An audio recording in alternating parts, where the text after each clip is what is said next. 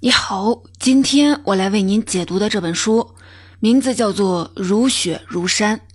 这是一本中国当代短篇小说集，囊括了七篇小说，讲述了七个女性的生活故事。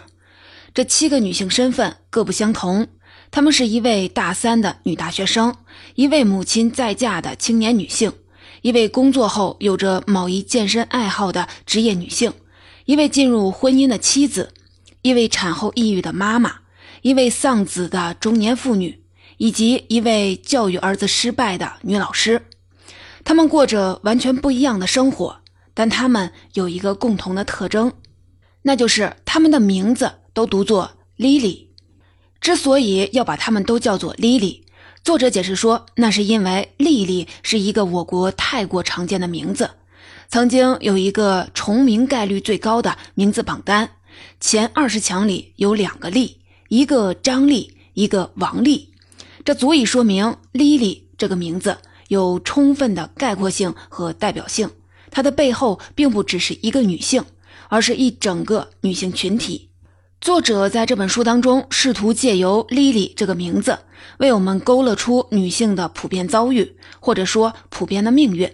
正如这本书在入围二零二二年第五届宝博理想国文学奖初名单时评语中所说，七个女主人公的名字发音相同，隐喻着当代女性的普遍生存状况。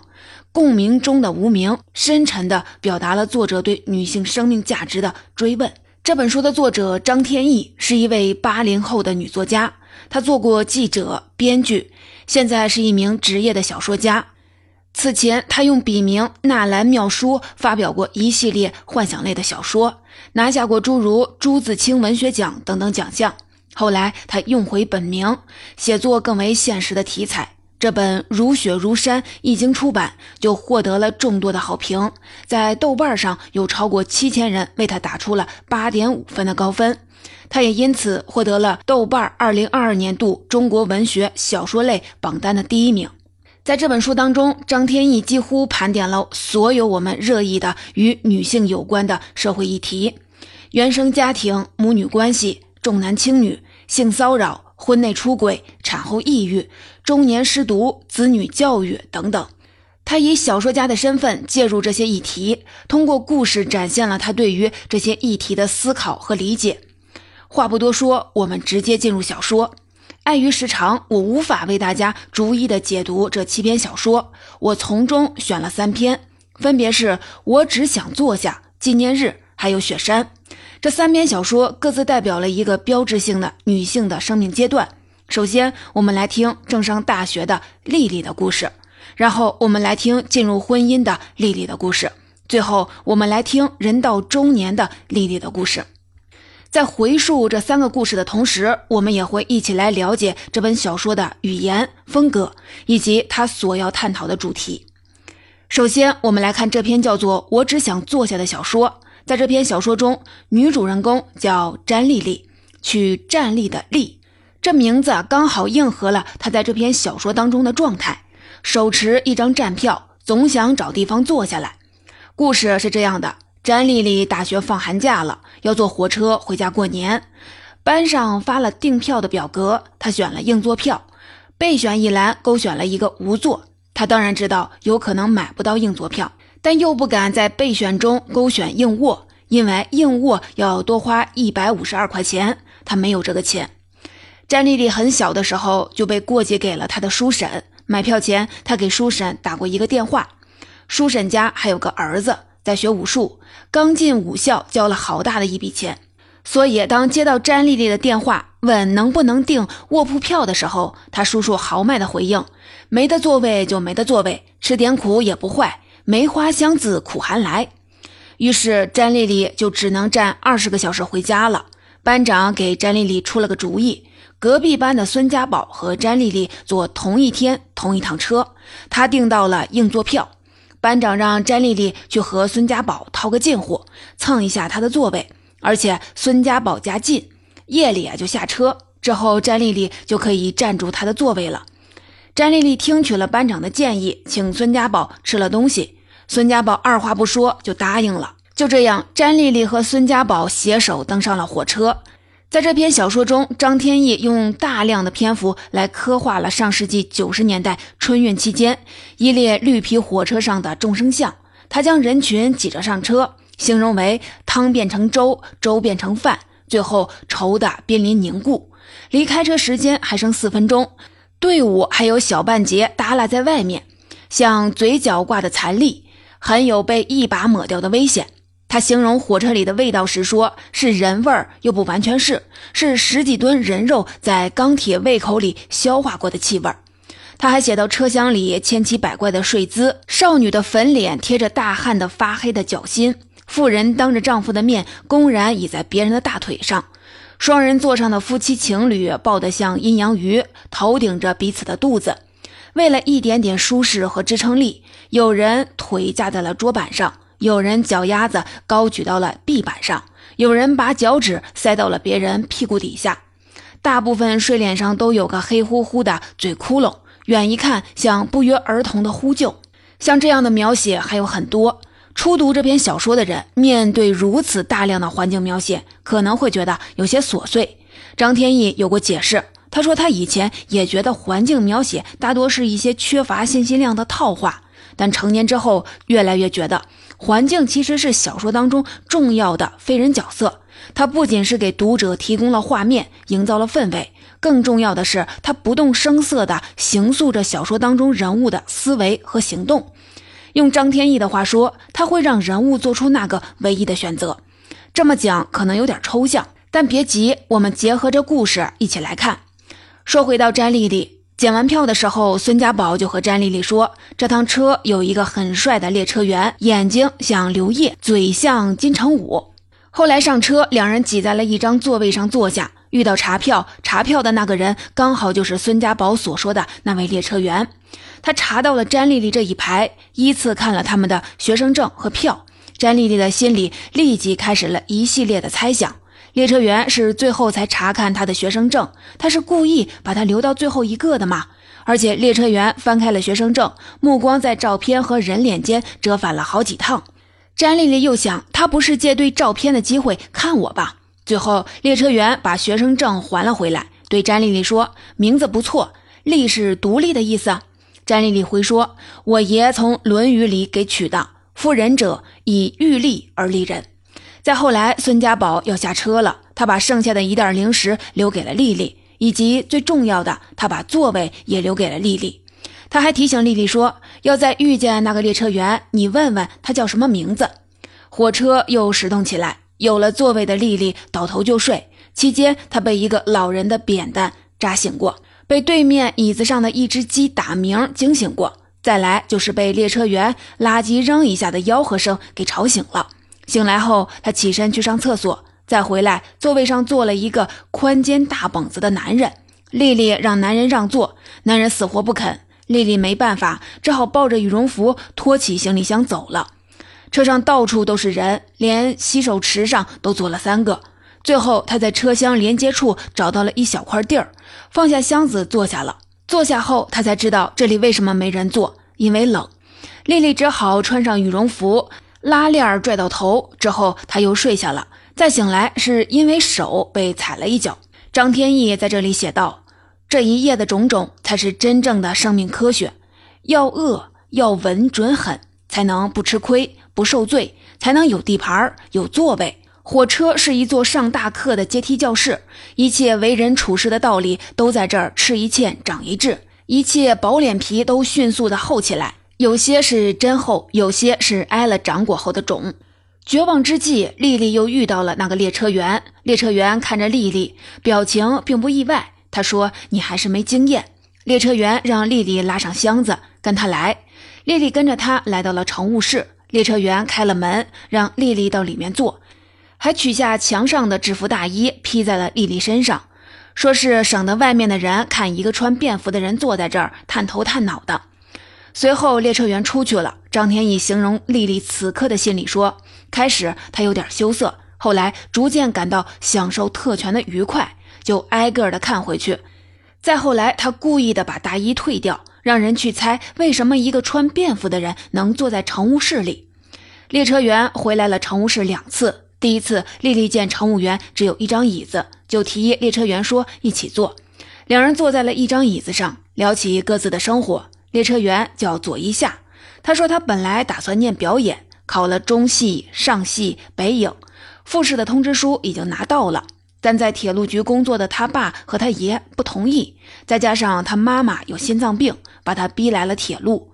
丽丽看着这个男生，觉得他有痛苦、有夭折的梦，显得更深刻了。她安慰他说：“不可能什么都称心。”不过委屈的尽头是福气。列车员第二次来的时候，丽丽在睡觉，她正睡着，忽然感觉到自己腿上热乎乎的，睁开眼看是列车员的手伸到了她的腿上，丽丽僵住了。她心里说服自己，可能列车员是喜欢她吧，所以才摸她。但尽管一再这样说服自己，她还是感到了屈辱与气愤，想要破口大骂起来。但她又想到，如果撕破了脸，就得走出这个地方。回到乱糟糟的火车车厢，痛苦地站着。丽丽于是决定，那就用这条腿换一个车厢吧，值得。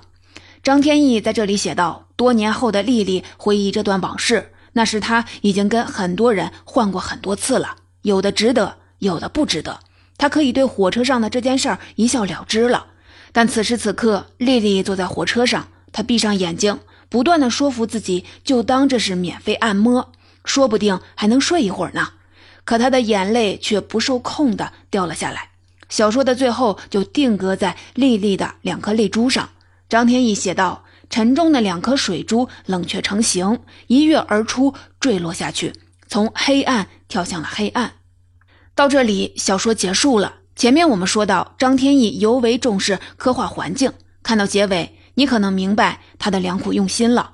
他花了那么大的力气去写车厢里的声音、味道以及人的神情与姿态，看似与小说的情节关系不大，但实际上正是这样的一个环境，无形之中影响着丽丽的思维和行动，促成了她最后的抉择。你可以想象，如果环境不那么细致、不那么到位，不足以让人置身其中的话，那丽丽最后在乘务室的那声“值得”，可能也就不足以让人相信和共情了。整篇小说就围绕火车上找座位这样一个非常简单和日常的情节展开，但张天翼将火车写得像是一个微缩的社会，所以啊，与其说这篇小说是在写一个女孩找座位的过程，不如说他是在写一个女孩进入社会、长大成人的过程。丽丽上了大学，第一次有机会离开重男轻女的原生家庭，终于要开始她崭新的生活了。但火车上的这段经历却揭示，一个女孩的成人礼可能无非是从一段险象环生的生活走入另一段险象环生的生活，从一个重男轻女甚至充斥着暴力的家庭结构中，进入到一个同样是重男轻女、充斥着暴力的社会结构当中，以至于最终这个女孩只能相信，她唯一可以依赖的实际上只有她自己的身体，以身体换座位这一行为当然是痛苦的。并且要承受巨大的道德风险。张天翼在这篇小说当中，将这个行为抛给了读者，让读者去感受女性在这一行为背后的挣扎，同时也由此去反思女性所面临的处境。说完了这篇小说，我们接着来看一篇叫做《纪念日》的小说。这篇小说的主人公叫做陶黎丽，黎是梨子的梨，丽是板栗的栗。小说中提到，这名字实际是取自陶潜的诗。通子垂九龄，但逆李与利。陶黎丽已经成年，并且有了一段婚姻。陶黎丽管她的老公叫老王，她初中就认识了老王。小说中写道：二十年来，陶黎丽会把遇到的男人都跟老王做对比，结果总是相同。比老王英俊的没他个头高，比老王博学的没他气质好，幽默的人比老王油滑，赚钱多的人不如老王对太太温柔体贴。因为老王的无可挑剔，陶黎丽将她的生活完全的交由了这个男人，她甚至都没去交几个亲近的女性朋友。眼下陶黎丽三十二岁，老王被派去埃塞俄比亚工作。平日里，陶黎丽做一些书籍封面和商品包装等等的设计。这年冬天，她设计的一套小说在 Z 城做活动，她的编辑邀请她来 Z 城玩一趟，顺便也见见下一本要设计书的作者。陶丽丽于是到了 Z 城，一下车，编辑就邀她去了一个饭局。张天翼在这里又展现了他对日常场景的感知和塑造能力。在上一篇的小说中，他形容火车是一个移动的展览馆，而这里他形容这场饭局为一个翻拍了很多遍的剧本。他写道：“那些特别场面的对饭局笑话的热情反应，听到了一个绯闻时兴致勃勃的激动探究的表情，以及低声一对一说话时不能尽兴的亲昵，全都似曾相识。”张天翼善用比喻，在这本书当中，他用了海量的比喻。他的比喻不仅仅是为了刻画形象，更是为了传递出一种通感。我们能迅速地从他的比喻中体会到主人公的心情，也回想起自己置身此情此景下的感受。面对这场饭局，面对这个翻拍了很多遍的剧本，陶丽丽无聊起来。张天翼形容说：“孤独久了，会觉得人变得干瘪，渴望到这些地方出没一下，吸一下人的气息。但真待在人群里，又想要尽早的逃开，似乎很快乐，其实不快乐，又不能说自己不快乐。”就在这时，男主人公出场了。男主人公叫第五月，是一名摄影师。他不像饭局上的其他人，尽说一些无聊的场面话，开一些低俗的玩笑。他是席间唯一一个真的来吃饭的人，用一种周身一切与我无关的自若的态度吃着自己碗里的饭。但恰恰是这样一种态度，招致了陶丽丽的注意。陶丽丽问起他这个姓的来历，第五月解释说，这个姓的源头是田姓。春秋时期，为了削弱田氏的势力，刘邦把姓田的贵族分为了八部，改姓为第一、第二、第三，直到第八、第五。这个姓就是这么来的。饭局结束后，陶丽丽对第五月念念不忘。这一次，她没法把第五月和老王对比了。张天翼在这里比喻说，这种对比会像是跨物种的对比，拿海豚跟骆驼比个头没有意义。第二天，陶丽丽突然收到第五月的信息，约他去看海。他还没找出话来回应，第五月说：“你把你的位置发我，我过去接你。”两个人到了海边我之前给您解读过张悦然的《顿悟的时刻》，在那本书中，我们谈到现当代小说的特征，它不再有复杂的情节与剧烈的冲突，人物的变化往往就发生在一瞬之间。在这个瞬间，人物对眼前的生活有了某种的察觉，意识到自身的处境，因此内心有了震动和转折，就被称为人物顿悟的时刻。其实也是小说主题显现的时刻。在这个海边，张天翼就刻画了这么一场顿悟。陶丽丽吹着海风，看着海浪，大海就像坦荡、开阔、强悍，无所畏惧，容纳一切，藐视一切的生活。陶丽丽觉得，像她这样一个过着平庸生活的人是配不上大海的。他想起老王那个永远喝温开水、穿黑色长筒棉袜的老王，他更是配不上眼前的这幅画面。陶丽丽忍不住地晃动脑袋，希望把老王从脑袋当中晃出去。张天翼在这里写道：“人生中总有那么一刻，你会对已经拥有的一切徒生厌倦。”像冬天赖在被窝里赖得太久，那过于符合心意的绵软和舒适终于变得乏味。这时，你迫不及待地想要跳出去，赤裸着身子冲到外面，甩开双腿，用最快的速度奔跑，远远离开那些熟悉的、陈腐的东西，越远越好。这时，陶丽丽看到了第五月。这个留着长发、举着相机的男人，恰如其分地出现在这幅生机勃勃的画面中。陶丽丽情不自禁地上前吻了第五月的脖颈，就此，陶丽丽和第五月开始了一段隐秘的关系。旅途结束，陶丽丽回了家，像她平常一样生活工作，每天晚上和丈夫聊一会儿视频，但时不时的她会和第五月聊几句，但始终很克制。张天翼形容说：“他们似乎达成了一种默契。那天海滩上的吻已经满足了对彼此的大部分的需求。自始至终，他们都没走到黏腻痴缠的境地。再后来，他们开始每隔三个星期见一面，一起吃饭、坐地铁、看画展、到海边散步。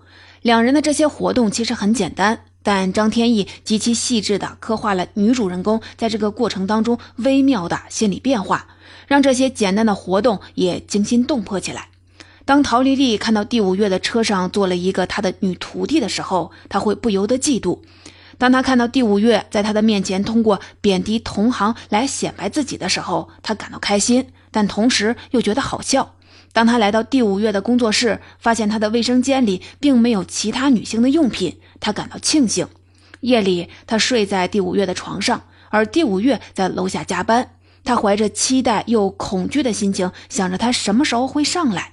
所有的这些好的、坏的、难堪的、不足为外人道也的小心思，都被作者张天翼捕捉了下来，并以极其诚实的方式书写了出来。我们说回到故事，一年过去了，又到了书展的日子。陶丽丽坐火车去了 Z 城，在火车上，她收到了第五月的信息，说今天是我们的纪念日。跟一群人吃完饭，陶丽丽又收到了第五月的信息，是一个酒店的定位。第五月说：“就今晚，我明早就走，赶飞机去荷兰领奖。”夜里，陶丽丽仍然是带着一种期待又恐惧的心情去到了酒店。在这里，陶丽丽迎来了这篇小说中的第二次顿悟。陶丽丽在卫生间卸妆，第五月突然闯进来，旁若无人的撒起了尿。陶丽丽僵在原地，突然觉得很恶心。她想起老王从来不会在她面前这样做。老王是实用的，不浪漫的，但老王也同时是舒适的，让人心安，绝不让人感到危险的。夜里，陶丽丽和第五月睡到了一张床上。第五月哭着诉说着她有多孤独，陶丽丽觉得更恶心了。在两人去酒店的车上，张天翼曾比喻说，在海边走走，欣赏海浪，那很好。真的跳到波浪里，弄了个浑身精湿，就另一回事了。而此刻，陶丽丽在心中许着愿，希望这一夜赶紧的过去，然后终结这一切。两天后，陶丽丽给第五月发了信息，他们分手了，从此再没有见过面。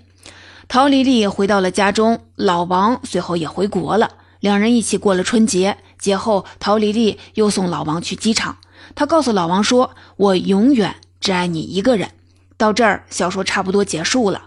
陶丽丽一前一后两个顿悟，构成了一段完整的精神旅途。她抱着冲破平庸生活的目的，开始了一段婚外情，但最终她又主动的结束了这段婚外情，回归了平庸但令人心安的生活。可在结尾处，张天翼安排了一个反转。陶丽丽接来了一个女生朋友的电话。此前，陶丽丽告诉过他关于这段婚外情的事情。女生朋友问他说：“你跟你那个摄影师的情人还在一起吗？”陶丽丽回答说：“还在一起。”女生朋友恭维说：“你太厉害了，活得真精彩，那叫什么？风起云涌，波涛起伏。跟你比，我简直是一潭死水啊！”到这里，小说才真正的结束。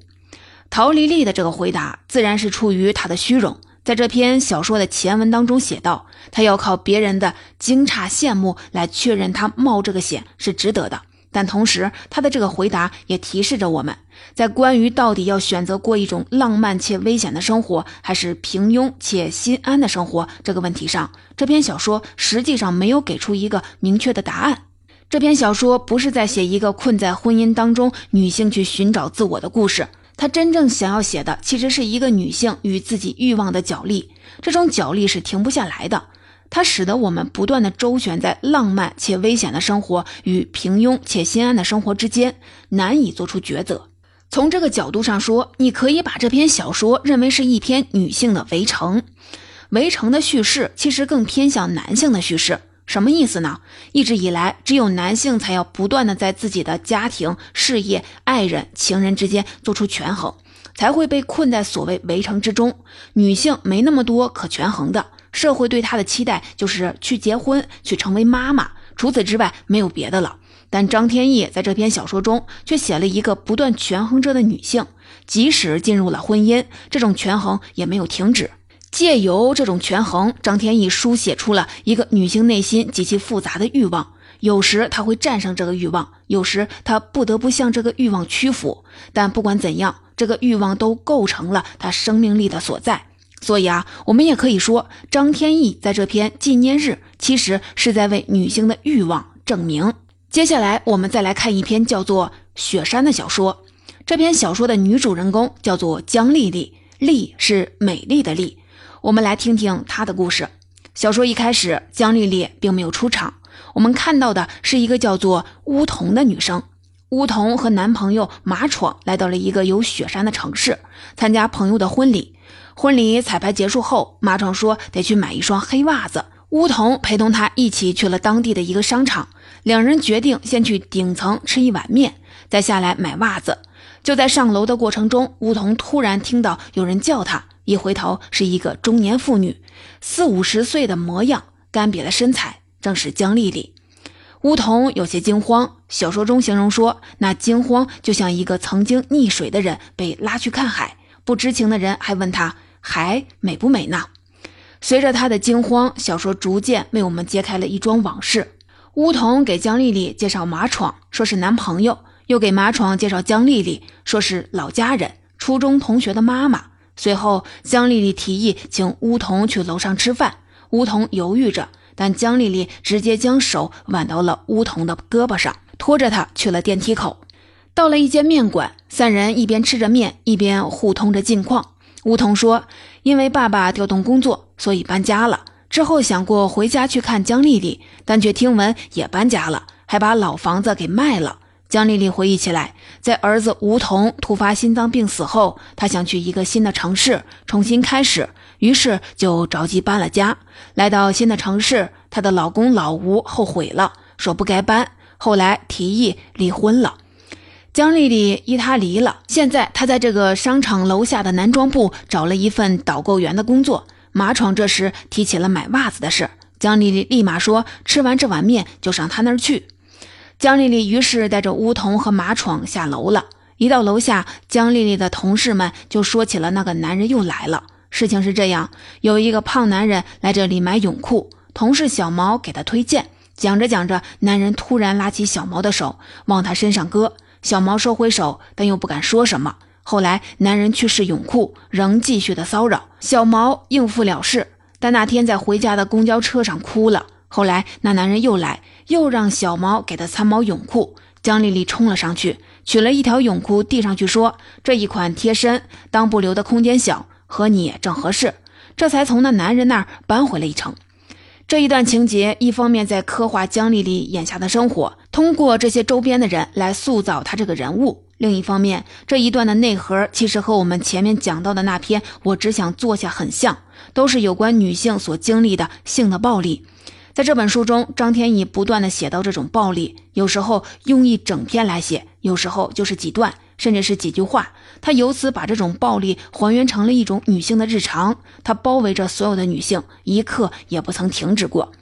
在男装店，江丽丽突然提起说，她有个朋友的儿子也快结婚了。他想送人家一套衣服，那孩子身形刚好和马闯差不多。江丽丽问马闯能不能帮着试穿一下，马闯立即答应了。江丽丽取来衣服递给他，让他去了试衣间。店面于是只剩下江丽丽和梧桐两人。江丽丽拿出一包无花果丝，梧桐惊讶，这是他们初中时候常买的零食，尤其是江丽丽的儿子梧桐最爱吃这个。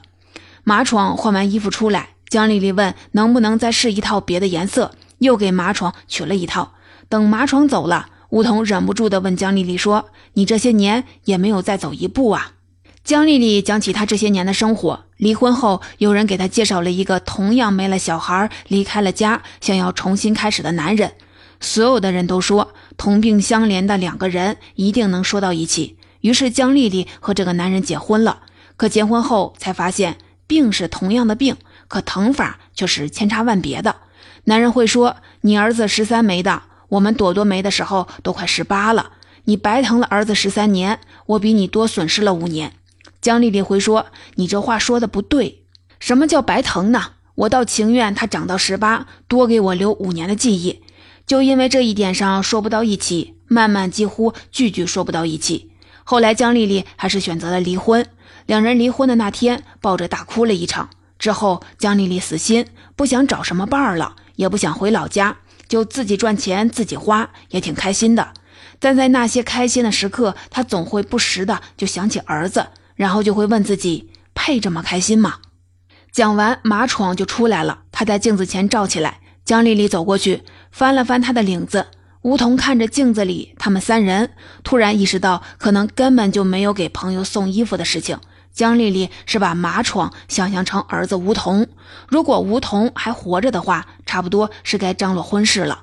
临别的时候，江丽丽拍了拍马闯说：“等你们结婚，一定告诉我，让阿姨送你两套好衣服。”晚上回到了酒店，躺在床上，梧桐突然不由自主地掉起了眼泪。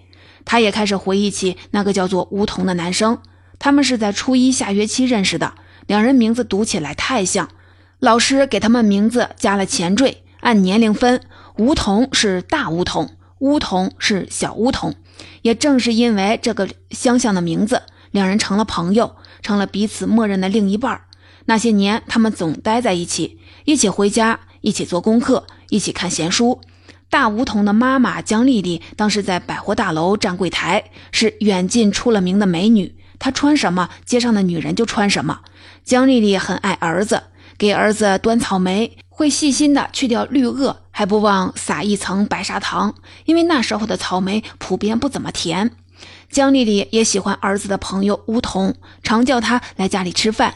有一阵，梧桐妈妈做手术。江丽丽就直接让梧桐来她家吃饭，直到学校补考八百米。小梧桐不爱运动，八百米考试不及格，需要补考。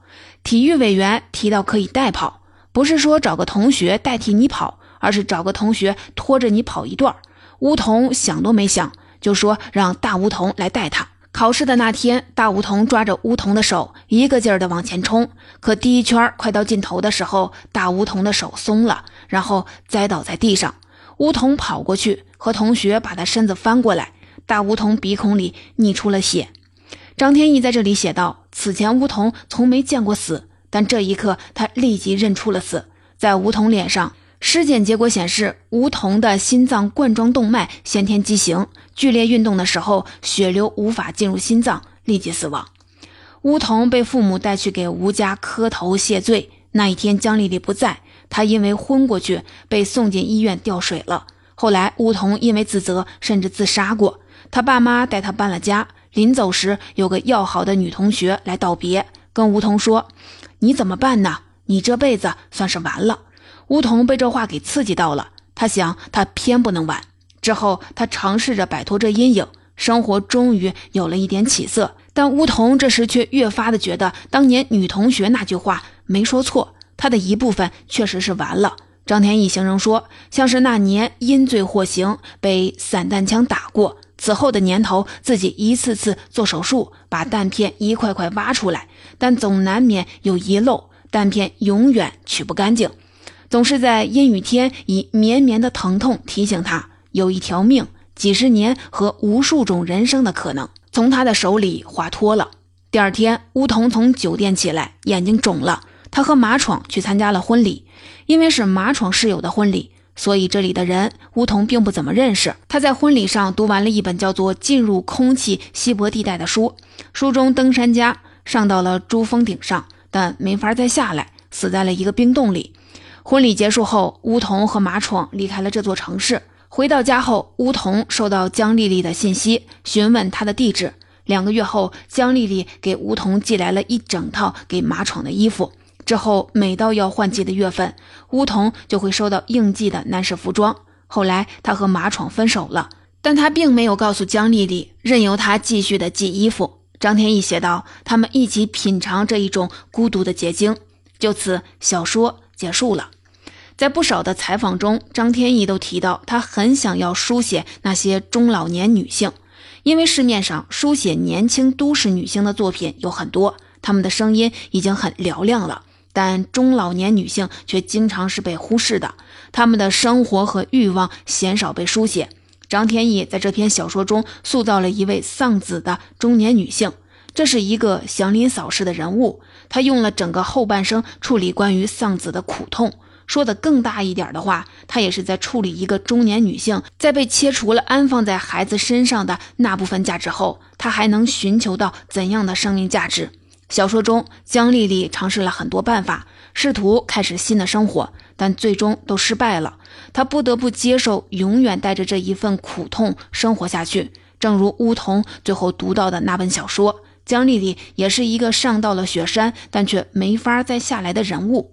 但好在小说的最后，张天翼还是给读者传递了一丝希望。他让江丽丽和梧桐在异乡相遇，最后又让这两个背负着同样苦痛的人，通过寄衣服这件事情维持了一种连结。